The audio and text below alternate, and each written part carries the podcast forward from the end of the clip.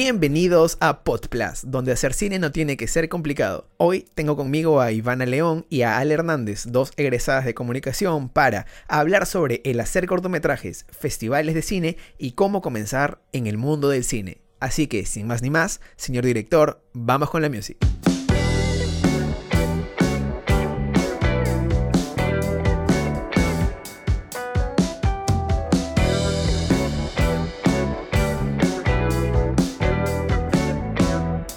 Estamos de vuelta en Podplus. Como les comenté, estoy con dos super invitadas, Ale y Ivana. Bienvenidas. Hola. Hola, hola, ¿qué tal? Ivana, sé que estás en la playa por la cuarentena.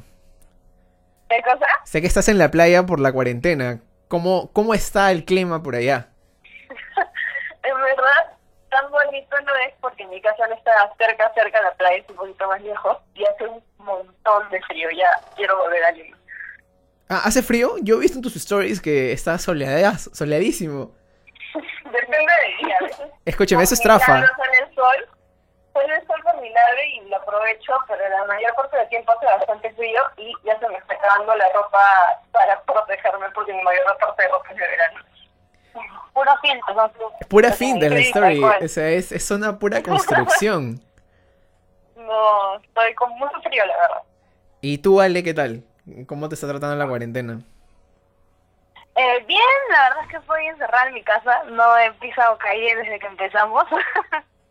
encerrada aquí en mis cuatro paredes en mi cuarto mientras hago home office de 8 de la mañana a 8 de la noche. Ah, la miércoles. Es el home office más largo del mundo.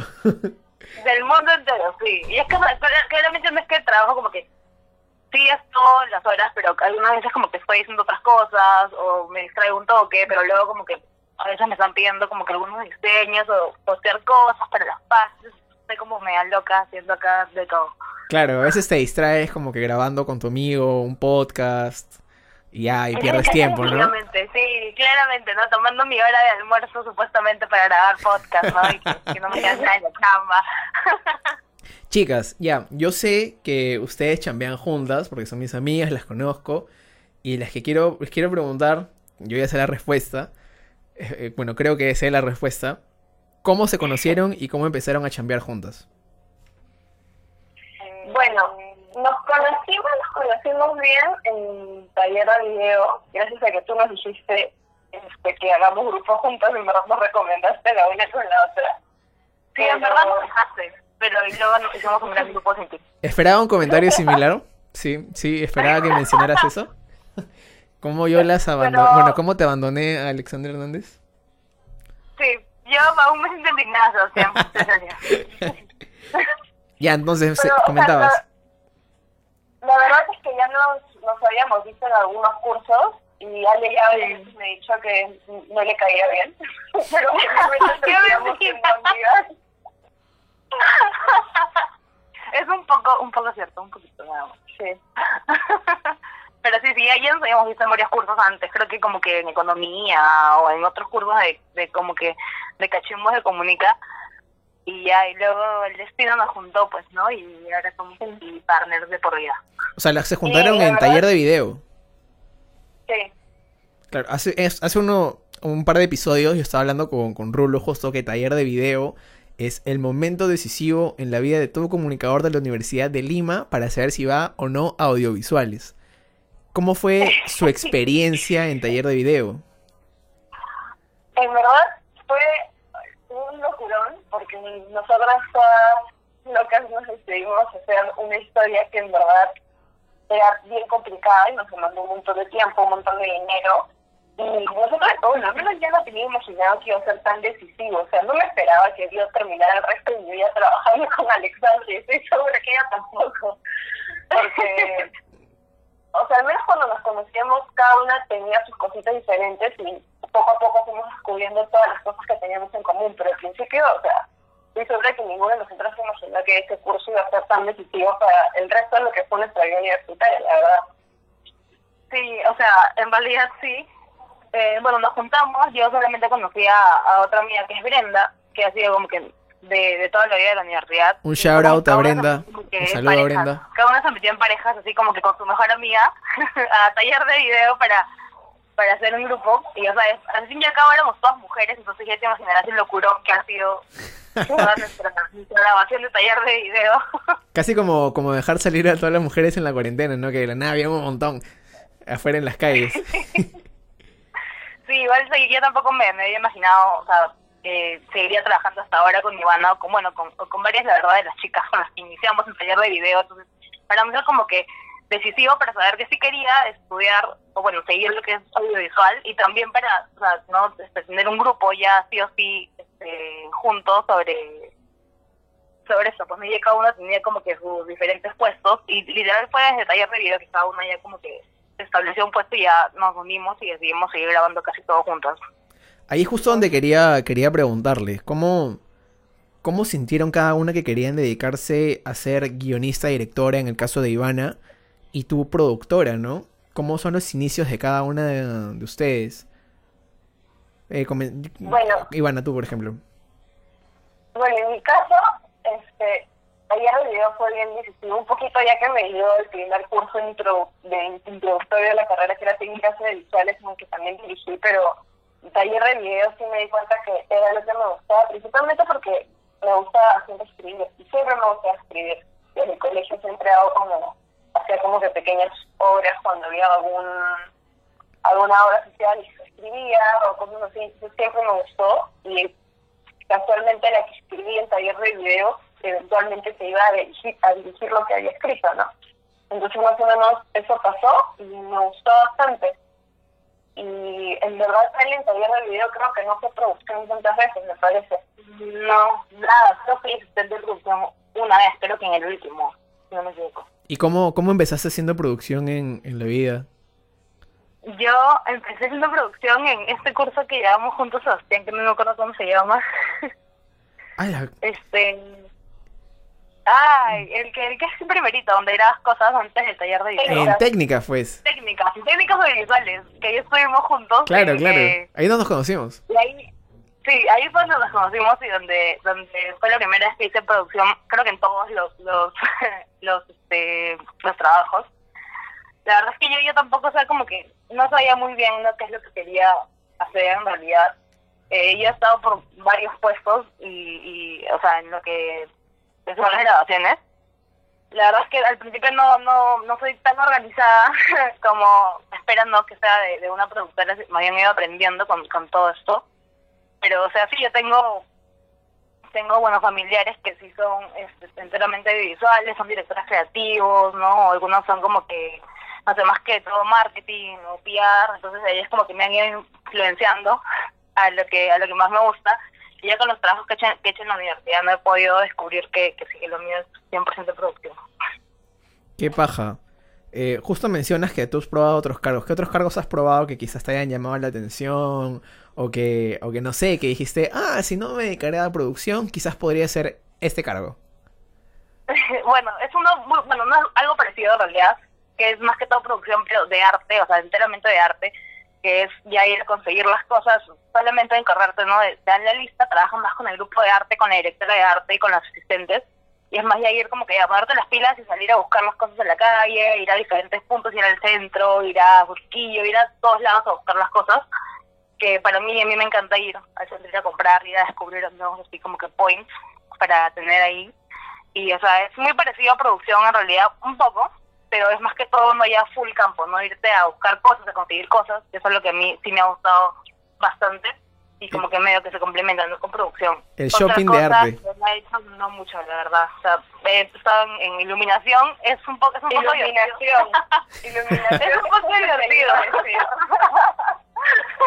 ya saben, gente, si quieren conseguir cosas, manden de shopping a Ale Hernández. Que a ella le gusta. Tú, Ivana. Con iluminación nosotros tenemos una anécdota y yo también diría dirección de foto o iluminación. Porque hubo un curso que llevamos que se llama, que es producción y realización publicitaria, en el que la mayor parte del, la mayor parte del grupo eran chicas que solo iban a publicidad y marketing, entonces no habían llevado cursos previos de fotografía y iluminación y Ale nos estudió sí. Entonces, este, nosotras hasta ese momento no habíamos grabado y dedicado solo a, cargar luces o a arreglarlas o en, los estudios que son altísimos. pero ahí nos veías a nosotras trepadas, cambiando los freneles, y en verdad a mí eso me gustó bastante. O sea, esa parte me dio un montón de miedo. 100% Ale lo hizo mejor que yo. Y yo siempre creí a lo largo de ese ciclo que Ale tenía un talento innato para hacer este, este, iluminación y no lo sabía hasta ese momento. Pero sí, a mí la parte de dirección de foto es otra, es otra área que me hubiera gustado bastante dedicarme más a hablar de mi carrera, ¿no? Que bueno, todavía puedes explorar porque nosotros los a los tres somos recién egresados y creo que podemos explorar un montón de sí, cosas. Obvio. Eso es lo, paja, ¿no? Yo no soy egresada todavía, Dios. Pero, ya, ya pronto, vale, ya pronto. Ya pronto, ya pronto. este, ya. A mí me gusta mucho uh, hablar sobre cortos y sobre procesos creativos y yo quiero hablar específicamente ahora de Emma no sonríe. Emma no sonríe eh, para todos los oyentes. Es un corto que ustedes dos hicieron junto con un grupo eh, en taller de cine que ganó el premio a mejor corto en el concurso nacional de cortometrajes de la Universidad de Lima. Y en verdad a mí me parece una experiencia súper paja. Me parece increíble que un corto hecho en taller de cine gane un concurso nacional de tal magnitud. Eh, entonces quiero explorar un poco el proceso creativo detrás de crear cortos y específicamente con el caso de Emma no sonríe, ¿no? Y esta pregunta va hacia ti, Ivana. ¿Cómo, cómo nace la idea? Bueno, este, en verdad nosotros para ese curso habíamos conversado una idea totalmente distinta, porque a mí sí me interesaba bastante que todo el grupo, o sea, por más que yo lo haya escrito, que todo el grupo se sienta comprometido con, con la historia, ¿no? Que de cierta forma identifique cada área. Ah, hay que hacer un paréntesis acá, disculpa que te corte. Eh, para el curso taller de cine, eh, es el último curso de la carrera de grabación, se hace un corto. Este, y aquí es donde todo el grupo aporta las ideas y aporta también financieramente, ¿no? Y se, se desarrolla la historia a lo largo de todo el curso. Y acá es donde nace Emma no sonríe. Ya, ahora sí, te dejo continuar. sí, o sea, bueno, también simplemente por lo que dices, ¿no? O sea, al final todos iban a pagar por grabar ese trabajo, entonces sí me gustaba, me, hubiera gustado, me gustaba la idea de que todas este, vivan felices con lo que estábamos produciendo. Pero pasó que del tema principal que nosotros habíamos hecho, que es algo totalmente distinto a lo que era Emma, este, no me salía a escribir nada y me demoré todo el verano. Las chicas son conscientes de todo lo que yo pasé creativamente para poder pensar en una idea. Hasta. ¿Qué hacías? ¿Qué hacías para tener la idea? ¿Qué hacías, por ejemplo? Escucha, leía bastante, veía películas, trataba de agarrar de inspirarme, hablé con bastantes personas. O sea, inicialmente se trataba sobre una chica con una relación tóxica consigo mismo, que al final más o menos la temática de Emma no sonríe salió similar, pero era una historia mucho más graciosa. Ale cuando se la mostré por primera vez, se quería matar porque era demasiado difícil de, de producir. Era como siempre, eso nos pasa siempre en todos los, los cortos que tenemos. Sí, era como Ese es un clásico de clásicos. Era, demasiado complicada, así de simple. Y no me salía, o sea, lo que escribí era un dramón, o sea, no por manifestar a la Rosa de pero parecía un episodio de la Rosa de Guadalupe. Dije, no hay forma, o sea, estoy taller de cine y no me siento para nada identificado con esta historia. Este, pero sí, durante todo ese proceso, al menos yo emocionalmente no fue mi mejor momento. Y lo conversé con las chicas también de cierta forma se sentían relacionadas con cómo se sentía este nuevo personaje que se está desarrollando, que era el de Emma. Y más o menos con eso, cómo yo me sentía, cómo en algún momento alguna de las chicas se había sentido que fue construyendo este personaje que estaba abrumado emocionalmente, pero simplemente no podía exteriorizarlo. Y así después en base a las correcciones que tuve cuando yo empecé el curso, la historia era un poco más, con, era con muchos más saltos de tiempo que la original que también juega con ese con esa herramienta, pero tratamos con la profesora este llevar un poco más a tierra, ordenarla y ahí terminó saliendo, ¿no? Y fue una experiencia muy bonita y con la que yo todavía me siento así identificada con ese cortometraje, no es porque me siento así aún, pero porque me presenta un momento en, el que me sentía mal y no sabía cómo expresarlo, ¿no? Entonces, sí, más o menos eso, ahí fue la inspiración.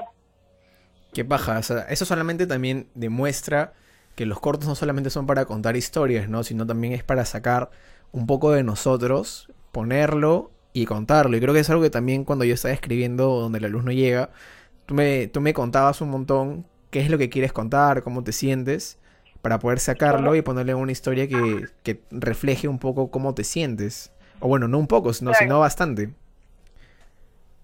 Este, pues. y Ale, ¿cómo, ¿cómo fue el proceso de producción del corto?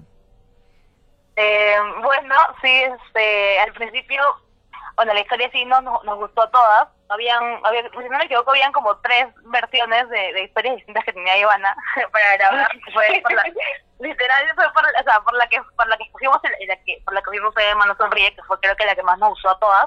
Éramos también otra vez un grupo todas de mujeres, entonces de nuevo te imaginarás la locura que fue grabar todas chicas y ponernos todas de acuerdo. Lo bueno es que ya éramos un grupo de en realidad de amigas todas, la mayoría, donde ya sabíamos cómo trabajábamos, sabíamos ya cuál es el papel de cada una, entonces eso en realidad, en realidad nos ayudó mucho a, a un inicio para, para la producción y para poder organizarnos. Eh, luego, uno de los mayores retos de producción que, que podría decir es este fueron las mil locaciones que quería Ivana para todo el corto. Quería 50 locaciones, no mentira, quería 11 locaciones para, para 11, grabar eran Emma. 11 Sí, locaciones. eran 11 locaciones. Para, lo- bueno, para los que no saben, son tres días de grabación, lo que es taller de, taller de cine. Tres días completos, sí, completos de, de- para grabar, donde te dan todos los equipos y todo. Entonces, y hay que movilizarte, no hay que hay que conseguir locaciones que estén cerca. Más que todo, eh, nosotros nos, más que todo nos sentíamos en lo que fue La Molina y luego Miraflores, para poder este, tener todas las, las, también fueron nueve locaciones para, para Emma. Eh, y luego otra de las cosas de producción más difíciles fue conseguir a las actrices, Uh, porque nosotros ya teníamos teníamos dos actrices ya desde un principio que queríamos para para Emma, la Emma principal, que era la Emma de 25 años, pero en esta historia también, o sea, aparece una Emma de 15 años y una Emma de 8 años. Entonces, fue un súper reto poder buscar actrices que se parezcan, que tengan casi los mismos rasgos, ¿no? Y que sepan actuar también, no tengan nociones de actuación, para que nos pueda servir mucho para, para el corto. Al final sí lo hicimos, fue creo que uno de nuestros mayores logros, la verdad. Sí. Sí, ¿para qué? ¿Se parecen la- las emas? Se parecen. Sí, de verdad que sí, fue como que uno de los mayores logros que las temas se parezcan, porque era lo que, lo que en realidad queríamos, ¿no? Para, para que haya esta continuidad, ¿no? Aparte de, que las, las dos principales, que son la de 15 y la de 25, la verdad es que tenían este mucha, mucha capacidad de actuación, eran muy buenas, la verdad, y creo que sí pudieron reflejar todo lo que Ivana les dirigía lo que de verdad Ivana quería no representar eh, con Emma no sonríe. Qué paja. Este, y volviendo a tocar nuevamente eh, Emma no sonríe. Yo, yo sé, y bueno, y vi en un, en una story de la señorita Ivana León, que una de las opciones iniciales del cortometraje era una comedia negra. ¿Cómo, cómo es eso? ¿Cómo pasas de una comedia negra a Emma no sonríe, que es un drama fuerte, ¿no? Y que es una representación visual también de lo que es la depresión. O sea, ¿puedes contar por favor de qué trataba esa comedia negra? Eso es inédito. Ay, para que quede claro, yo amaba esa historia de comedia negra yo quería grabarla, pero las demás no quisieron. Lo que pasa es que este llegó un momento en el que de que no se me ocurría nada, se me ocurrió todo, como un splash creativo de un momento a otro. Pero este, las tres historias que escribí, de cierta forma, representa- representaban cosas por las que yo había pasado ese verano. Emma representaba cómo me sentía y el otro, que era la comedia negra, este, representaba situaciones que yo había experimentado, no necesariamente directamente a través de mí, sino había escuchado a través de unas amigas. Básicamente era una comedia, ¿cómo, cómo explicarlo? Era una comedia negra sobre el embarazo psicológico y el embarazo no planificado. Entonces era un era una situación más que nada, era como una historia, era una misma situación que había tres personajes y ellos como los tres personajes se habían llevado a ese punto, ¿no?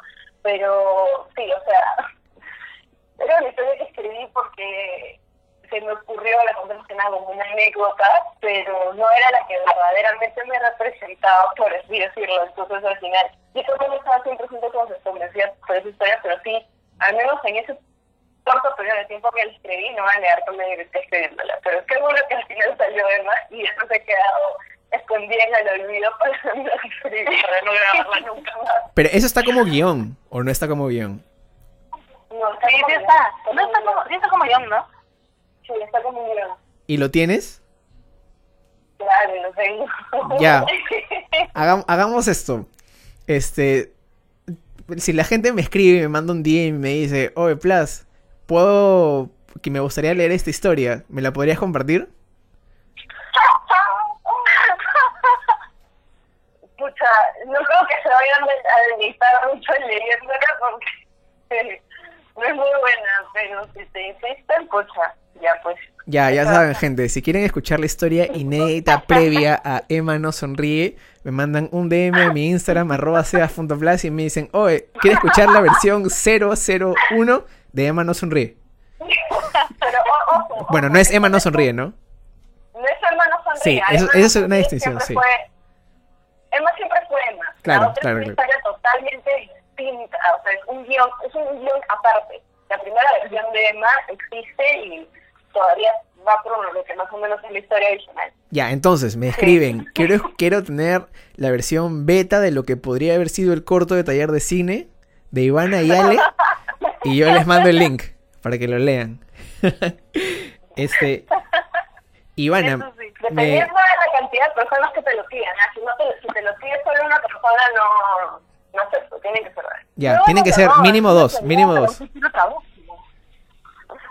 Este, Ivana, quería preguntarte, justo en, en, en Emma hay tres actrices, ¿no? De diferentes edades. ¿Cómo es tu proceso para acercarte a cada una de ellas y pedirles lo que quieres en cuanto a su actuación? Este, la verdad es que es un proceso que a mí me da bastante miedo por el hecho de que, o sea, tres personas se pueden parecer físicamente, pero no sabes si su nivel de actuación va a ser el mismo, en especial porque son de distintas edades, o sea, una puede tener más experiencia que otra, su personalidad va a ser distinta, entonces la manera en la que vean este, el personaje y se relacionan con él puede ser que no sea igual. Pero tuve la suerte que felizmente la, la protagonista, este, que era Vania Chinelli, el personaje que representaba a Emma en la edad adulta, se sintió bastante relacionado con la historia. Este, y coincidía bastante con que ella también tenía 25 años. Entonces, justo se, se, se sintió bastante, sintió bastante empatía por Emma y, fue muy fácil agarrar este cómo representarlo, ¿no? Y por eso a mí me resultó bastante fácil inclusive a Vania. El reto lo tenía con las otras dos actrices, que era una pequeña de nueve, nueve años, que representaba a la Emma menor, y ahí era este, la de 15 años, que en verdad tenía 15, en la vida real la actriz tiene 21, me parece. Y el hecho fue dar, o sea, mi fue darle las mismas indicaciones y expresarles cómo se sentía Emma igual a todas. O sea, este, a la menor fue fácil porque, perdón, a la adolescente fue fácil hasta cierto punto porque ella de por sí era una persona tímida, entonces este, era llevar su timidez a como era el personaje de ¿no? Que era un personaje callado, reprimido, este, Y disculpa. un poco curioso por su entorno. Disculpa, Sí. ahí tú le, o sea, cuando estás dirigiéndola, ¿tú cómo le dices? ¿Le dices acá tienes que estar deprimida o, o cómo haces? ¿La sitúas en el background? O sea, ¿cómo es el proceso ahí? No, este, mi mayor indicación fue observar, o sea, acá lo que tienes que hacer es observar tu entorno, estás analizando tu entorno. Eso fue como que, porque era un, este, una, una acción que hacía Emma bastante, entonces a partir de eso ella iba interpretando con otros con otras características que ella les había dado previamente del personaje, ¿no? O sea, esa fue una de las indicaciones que más les di a lo largo del cortometraje. Emma era una chica que miraba bastante su entorno porque no lo entendía. Entonces es como trata de tratar de comprender lo que la rodeaba y más que nada a través de esa acción este, y decir, repetírsela a las tres y distintos momentos en los que las tuvimos, porque ellas me, me pudieron dar el personaje de Emma, ¿no? Y bueno, claramente, antes, eso fue rodaje, pero antes yo tuve este, ensayos con ella, este, bueno, con la, principalmente con, con la de 15 años y la de 25, porque el personaje que representa a Emma de pequeña solo sale como un flashback, entonces no fue necesario hacer un, ensayo con ella.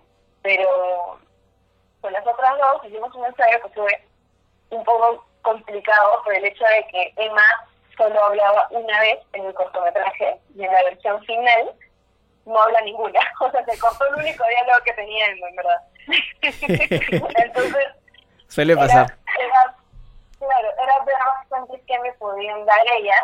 Este, con manera era más fácil a través de las acciones, pero con la de 15 años le describí un poco la situación en la que estaba. ¿no? O sea, este, en esta situación ha pasado esto, aquello, aquello, como lo representarías tú, y en base a eso ir, a, ir corrigiendo. No, pero no era tanto como decirle, a ver, es bastante el espejo y ponte a llorar, sino era bastante ponerla en la situación en la que está el personaje para que este, pueda representarlo de manera adecuada. Principalmente con lo que digo con la adolescente, porque con Dania fue mucho más fácil. O sea, Dania es una actriz con formación con bastante experiencia, entonces este, con ella sí eran indicaciones directas a través de acciones. Claro, entonces eso es, eso es importante, ¿no? Este, para la gente que está comenzando y que recién quiere acercarse a la dirección, más que decirle al actor, oye, quiero que llores, es situarlos en qué momento están.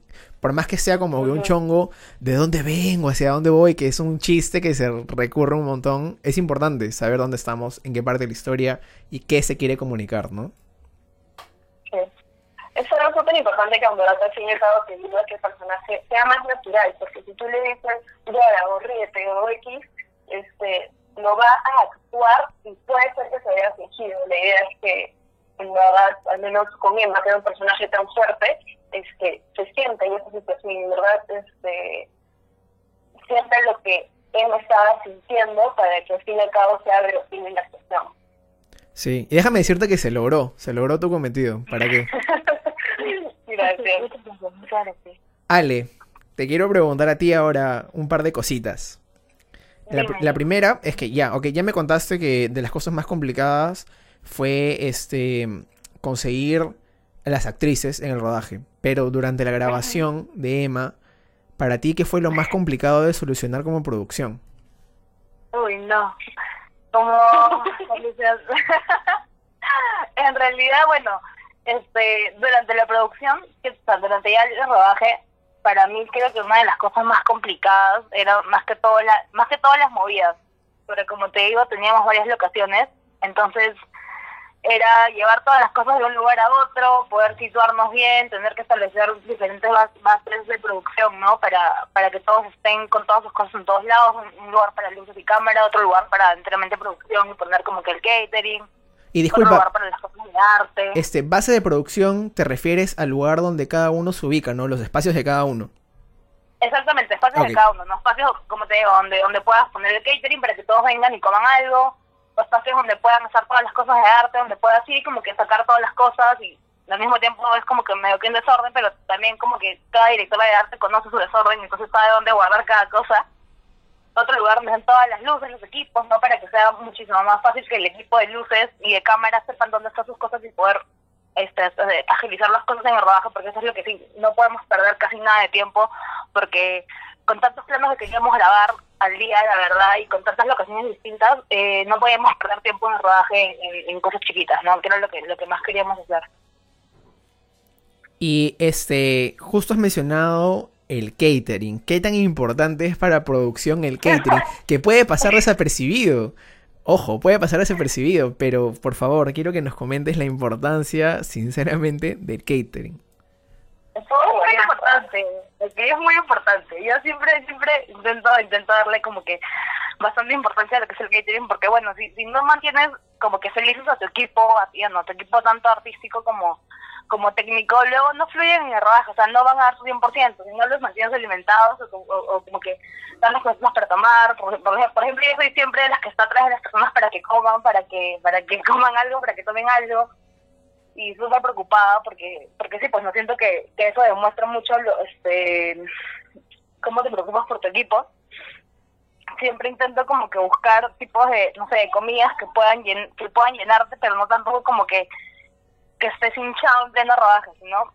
Eh, y también igual como que diferentes bocaditos o, no sé, bebidas o cosas que, que hayan para, para que permita que, que el rodaje fluya, ¿no? A veces también habían, creo que la última vez como que compré caramelitos, creo, para, para, para el rodaje también.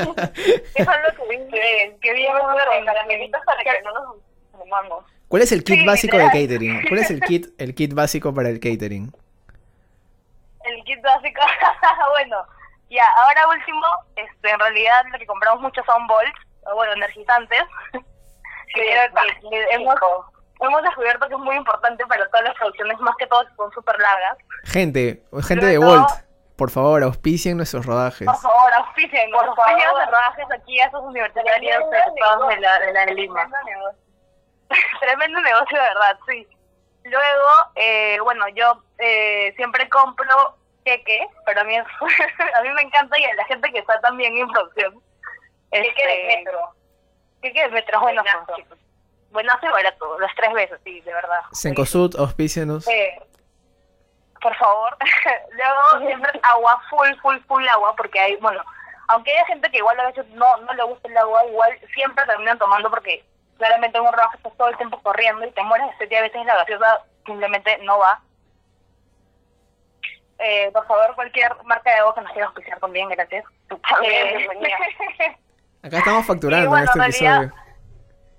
Este episodio solamente es para conseguir marcas. ¿Qué? Este episodio está dirigido a conseguir marcas. Auspícenos, por favor. Tal cual. que es otra de las chamas de producción. Vamos a ver consiguiendo auspiciadores, gracias. Eh, y una, otra cosa es, bueno, algunas cosas saladas, ¿no? Ya sean galletitas o a veces este piqueos, ¿no? Vipas. Y a veces algunas cosas saludables, como que no sé, frutas, de repente o yogur, que también no dependía más que todo de dónde puedas ubicarte, porque usualmente grabamos, si es en una casa es mucho más fácil porque puedes tener una mesa donde puedes dejar tus cosas. Si grabas en la calle, como también nos ha pasado, donde literal corres esquina a esquina, es un poco difícil también tener como que todo tu mesa de producción así en la calle, ¿no? Entonces es depende, no tener botellitas de agua todo el tiempo, ni de galletitas que puedas repartir también. El último hack de, que, que trajeron en, en Nema las chicas fue la guaslera para hacer ah, sí. Sí, excelente. a mí, a mí generalmente cuando me dan pancito mixto, yo un poco a veces prefiero y comer en la mañana, comer en el almuerzo y algo comer en el siguiente porque por, por la ansiedad y por toda la adrenalina, suele que no me da hambre. Pero ese, ese primer día de rodaje en Lima, en el que Ale y Paula, que es la otra productora, estaban haciendo pancitos a la bocera, dije, ¡ala! No, estas chicas, estas chicas son la mejor producción que he tenido en mi vida. O sea, fue espectacular con la bocera, me salvó y me despertó a las nueve de la mañana. Entonces, sí, y llevar una bocera. Si pueden llevar a su rodaje, si llevar una bocera a su rodaje, lo mejor que le va a pasar a todo el equipo. Espectacular. Confirmo, confirmo esa información. Este, y ahora una pregunta un poco ya para las dos. ¿Cómo llegan a un acuerdo entre lo que Ivana quiere y lo que se puede conseguir Ale, ¿no? O sea, ¿cómo se llega a este acuerdo entre director-productor? ¿Cómo es su chamba ahí entre las dos? Eh, Aparte de matarse. o sea, en verdad al principio lo que siempre pasa, que creo que pasa en todos los casos, es que el productor se va a estresar, porque va a decir un montón de cosas y va a decir, ahora de dónde voy a sacar un colegio para grabar una sola escena. Entonces, yo siempre, sí, yo siempre menos con las historias del colegio, de colegio, porque hablo de la universidad, pero he tratado de, hacer cosas que sé que si alguien no las puede conseguir, yo le puedo pasar el dato y alguien las pueda conseguir. Por ejemplo, el colegio que grabamos en EMA con mi colegio, entonces, este, o en Deep Down, porque fue uno de los, de los trabajos que hicimos para el taller de video hace tres años, este, había como que un lugar donde la nada tenía que haber una mafia de personas. Brother, los containers.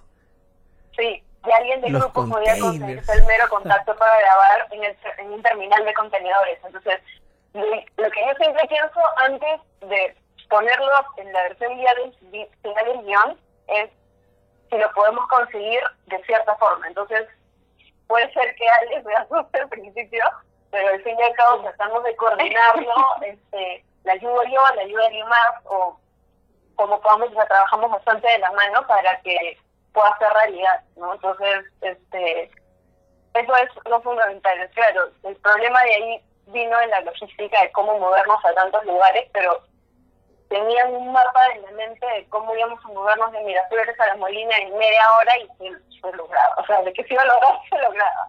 Entonces, básicamente es eso, ¿no? O sea, yo al menos en todas las historias trato de ser bien consciente con las cosas que se pueden y no se pueden conseguir. Y Ale cuando me dice, Iba, esto no va, no va a poder, es ver una solución creativa que igual funcione para lo que se quiere y ya. Pero sí, o sea, siempre tratamos de hacer todo lo posible para cumplir lo que idealmente está en el guion. Y Ale, ¿tú qué piensas? De, todas maneras, sí, eso, eso es lo que hacemos todo el tiempo. O sea, y yo sé que algunas cosas que Iván a proponer, y yo, y yo, por ejemplo, no tengo el contacto para conseguirlas, sé que de repente Iván no va a poder, o simplemente nos basamos. Yo siempre me gusta mucho apoyarme también en todo el grupo, ¿no? En decir, ya, mira, no sé, porque tu papá es psicólogo, ya, mira, hay que ver si se puede hacer esto, o tu, mamá es, no sé, dueña de una tienda, mira, hay que ver si podemos hacer esto. Entonces, simplemente, eh, no decir que no tanto al principio, como a veces hago, porque si es como que de la nada te traen un guion y quiero esto, quiero un helicóptero y tú solamente lloras, entonces, y luego dices, no, ya está bien, hay que ver cómo se consigue todo, ¿no? Simplemente apoyarte, apoyarte bastante, yo sí he tenido eso con, con que las dos nos apoyamos un montón, entonces yo sé que, que igual contamos las dos para, para conseguir todas las locaciones, todas las cosas que necesitamos, sean ropa, sean cosas de arte, no sé, todo lo que sea, al, fin y al cabo sí llegamos a un, a un acuerdo, un punto medio, ¿no? Y tanto ella está feliz, tanto yo estoy feliz, entonces así se graba tranquila. Qué bueno, creo que eso es lo mejor, ¿no? Llegar a un punto medio donde se pueda contar la historia, se mantenga la visión original, este, pero claramente dentro de lo posible. Sí es súper importante tipo ser consciente y de todas maneras decidir, tratar de apoyarse a las personas que saben que de cierta forma van a ayudar a cumplir sus sueños de guion, Ya, chicas, quería preguntarles, les quería preguntar primero qué otros proyectos hay y si podemos hablar del corto que se ha grabado ahorita nomás, hace un par de mesecitos. sí, calientita, calientita nuestra última producción. De Sirenas. de, nuestro último, nuestro trabajo de tesis, porque aquí somos compañeras. claro. A mí me gustaría hablar sobre cómo fue tu proceso acá en Sirenas, Ivana, para crear las historia, la historia y el personaje, ¿no? Ya, Sirenas en verdad, yo en un principio no, no me imaginaba nunca mi carrera terminar haciendo mi tesis con un cortometraje. Yo pensaba hacer algo una investigación, algo rápido, y puedo salir, no complicarme la vida y ya. Yo recuerdo que quería hacer algo de Instagram. sí, en esa, yo soy fan de Instagram, tipo, este, me encanta, me encanta trabajar, me parece una herramienta súper útil, pero finalmente voy haciendo corto, porque ya, eso es lo último que voy a dejar en mi carrera, y va a ser un corto que sea, un corto que sea bastante personal. Entonces, así fue Sirenas, ¿no? O sea, Sirenas es un corto que, que tanto la locación como los personajes y todo es bastante personal para mí, porque habla de un tema complicado que cuando lo vean, posiblemente alguno vaya sentirse identificado, de repente no a esa magnitud de violencia, pero sí, o sea, trata de cierta forma las peleas familiares este, desde una percepción infantil, ¿no? O sea, de esta niña que se llama Elisa, que es la protagonista. Y bueno, también trata la relación de dos hermanas dentro de ese contexto, que para mí es súper importante. Yo soy hermana mayor de una pequeña de 13 años. Y bueno, claramente tenía que ser una historia en la playa, porque la playa es uno de mis lugares, o sea, es mi lugar favorito, no podría yo perfectamente vivir en la playa, ¿cómo lo estoy haciendo ahora? ¿Cómo lo haces? Efectivamente, y en la playa, Ale, tú leíste el guion La Playa, te mueres. Yo, yo, en realidad, al principio sí, pero más que todo no por la locación, porque yo sé que Eva tiene, tiene una casa en la playa y que puede considerar locación, sino más que todo por por las movidas, ¿no? Porque era literal pasar todo lo que grabamos aquí en Lima, que puede ser súper complicado moverte aquí en Lima y decir, ya, bueno, no, igual, con un taxi, uff, ya llegamos al toque. Era, no, era grabar tres días en la playa, llevarme a todo mi equipo a la playa, que se queden allá a dormir, si, hay gente que tiene que regresar a Lima, regresarlos, hay gente que no sé, que no puede ir y que va un día, el otro no, y el otro día sí, y ya está como loca con que, ¿qué hacemos, no? O sea, cada taxi, cada taxi son mensuales, entonces, eh, exactamente, cada movida de una, de una sola persona dolía un montón, así que sí, o sea, fue un súper reto grabarlo en la playa, pero yo como le dije, y yo como le dije a Ale, es, o sea, si vamos a grabar un corto que sea, que en verdad sea algo bastante significativo, y yo sé que a Ale también le gusta un montón la playa, este, sí, sí, Ale también, es también. Ale también es hermana mayor, y Ale como todo el mundo también tiene unos problemas en su familia en algún momento, entonces también iba a tratar de que ya, si vamos a hacer esto, que al menos nos encanta la historia de las dos, y hacerlo lo mejor que podamos, ¿no? sí, sí, fue, y la verdad es que, que nos gustó mucho las dos, a mí, a mí el guion me, me, me encantó desde un inicio, entonces sí fue algo que le pusimos full punche de las dos porque claramente era solamente un trabajo nuestro, entonces era como es nuestro, nuestro bebé de las dos. eh, que nosotros hemos, o sea, hemos hecho todo, hemos pagado todo, hemos, hemos armado casi todo, ¿no? Pero con la ayuda de, muchos amigos que nos han ayudado, gracias, este, Sebas. Pero sí, este, sí, sí, fue, fue, o sea, yo creo que ha sido como que un corto, bueno, un producto que está ya por estrenarse ahora, aunque con esto de la cuarentena estamos medias viendo cómo medias pausadas. pero sí, medias atrasadas, pero sí, nos falta que, que es súper lindo y no que, que espero que, que les guste a todos. Qué bueno. Este, quería hablar sobre un tema de sirenas que a mí me, me pareció, eso me parece importante, el saber adaptarse a los problemas que hay. Y yo sé que en la producción de Sirenas, el día de rodaje, se presentó un problema gigante. Este, pero se supo manejar súper bien. Y, y, se, y se culminó. Entonces me gustaría, por favor, si es que quieren, que nos cuenten este, al, respecto al problema, ¿no? ¿Qué fue lo que pasó? Por supuesto. Es que para que todos aprendan de nuestros errores y de nuestras buenas Sí. Empezando porque al niño, desde que llevamos a ir de video, nunca habíamos tenido problemas tan grandes en un rodaje, por así decirlo. O sea, las cosas siempre terminaban saliendo bien. Bien. Yo me, iba, yo me iba a dormir a mi casa, estaba claro, pero sabía que este producto que habíamos hecho se había hecho todo lo que se tenía que hacer y iba a quedar anoche. Entonces, nunca habíamos, nunca habíamos, nos habíamos enfrentado a la dura realidad de lo que es la vida real, por así decirlo. Y incluso en taller de video, cinema, o sea, sí, hubieron problemas, pero cuando lo pensamos, claro, en taller de cine, cuando lo pensamos en, a grandes rasgos, o sea, fue un rodaje relativamente que también se han las cosas, ¿no? Tuvimos problemas, pero no fue trágico.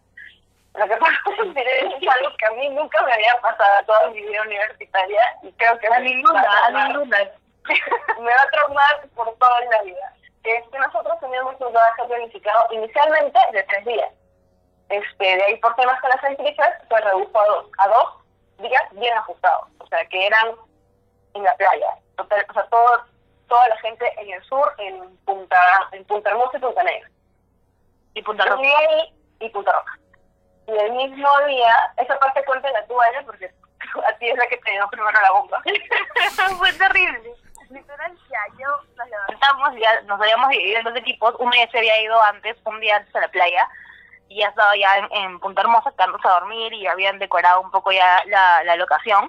Y otro grupo que iba conmigo acá desde Lima a, a la playa. Entonces eran las seis de la mañana, creo, si no me equivoco, cinco y media, seis que habíamos citado todo para irnos en, en, la van y las actrices no llegaban.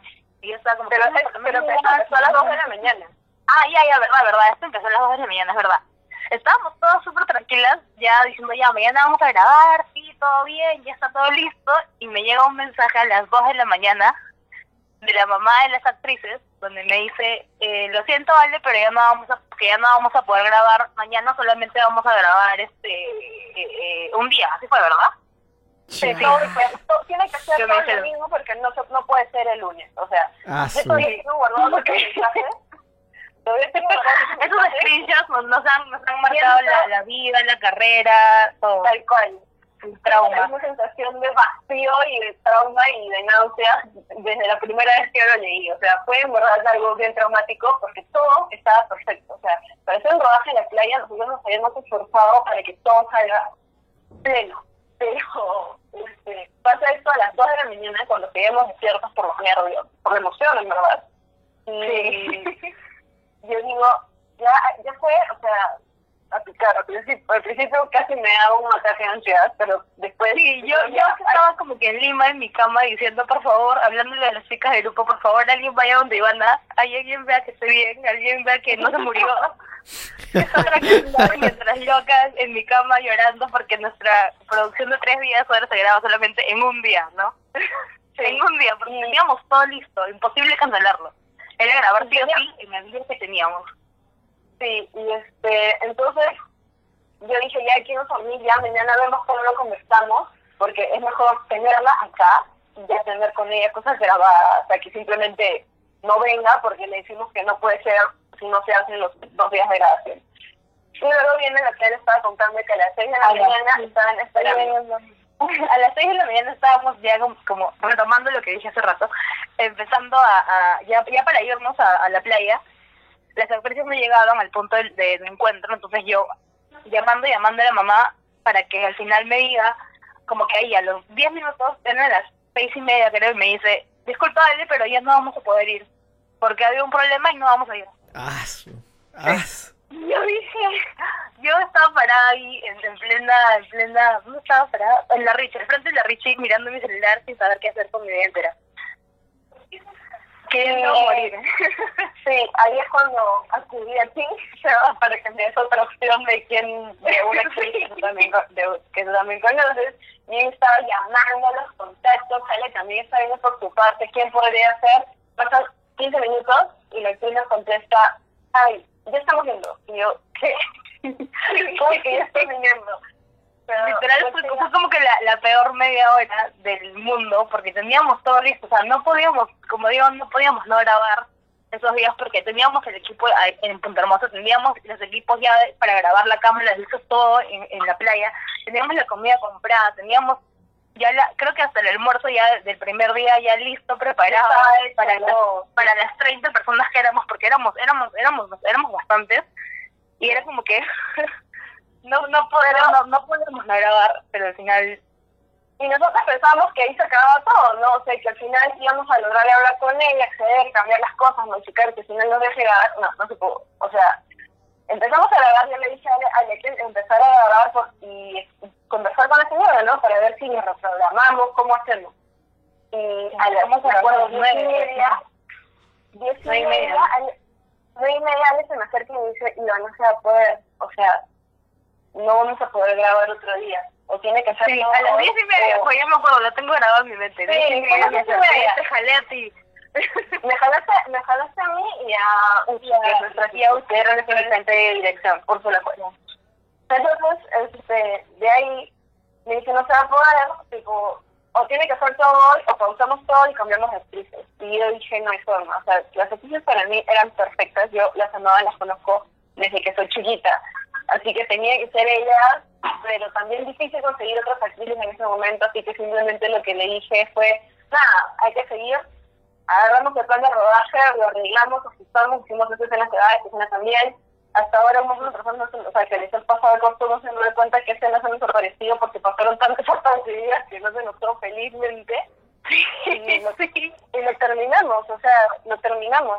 A las diez y media de la noche, encima temprano, o sea, encima terminamos por diez y media de la noche, ah, porque claramente la mamá nos puso un ultimátum, solo pueden grabar, nos dijo, solo pueden grabar hasta las ocho de la noche, y yo dije, imposible grabar hasta las ocho de la noche porque teníamos varias escenas que eran de noche, y en la playa, como que noche, madrugada, entonces, imposible poder grabarlos hasta las ocho de la noche, entonces ahí fue como que ya yo fui hablando con la mamá, como que convenciéndole un poquito, señora, así, que por favor, si nos puede dejar un poquito más, a las chicas les encanta estar acá, están que se divierten un montón, entonces ya, ya, ya como Al final nos dejó grabar, nos, nos dejó grabar un par de horas más, que en realidad fueron cruciales porque sí nos permitió, al fin y al cabo, poder grabar no todo lo que queríamos en un principio, pero sí grabar todo lo que en lo que llegamos al acuerdo en esos 10 minutos que tuvimos de reunión los tres, en donde sacamos cosas y, y, y, entre Ivana y Uchi ahí como que reordenaban todo el plan de rodaje, decimos, grabamos esto ahorita, y luego esto después, y luego esto y esto, ya, y terminamos, ya, vamos a hacerlo, ya, vamos.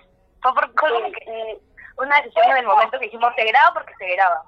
Fue un parto bien duro, pero, y claro, hay cosas que no terminaron de salir de la manera que a mí me hubieran gustado, pero igual estoy como muy contenta con el producto y me gusta bastante lo que logramos que todavía estamos en, estamos en proceso de, de eh, color, así que cuando termine eso ya podemos ir quedando una fecha de estreno que, que se pueda dentro de la cuarentena también, ¿no? Porque no sabemos cuándo va a terminar esa situación. Va a ser con mascarillas el estreno, con mascarillas y guantes. Claro, estreno virtual también. Un estreno virtual, así todos por, no sé, YouTube, a demostrar cómo, cómo haremos. Yo, yo he visto el corto, Ivana me lo pasó, y la verdad es que no se siente que estuviese grabado en un día.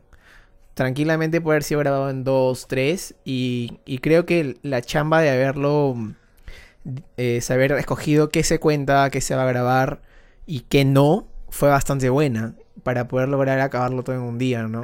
Y eso simplemente para mí es, es un punto muy importante el hecho de solucionar los problemas en rodajes, porque la vida te puede mandar 7 mil millones de problemas y tú en un rodaje tú solo tienes que saber solucionar de la mejor manera que puedas para que se cuente la historia. Porque al final tienes que contar tu historia, ¿no? O sea, ya estás ahí, no puedes perder el tiempo, ¿no?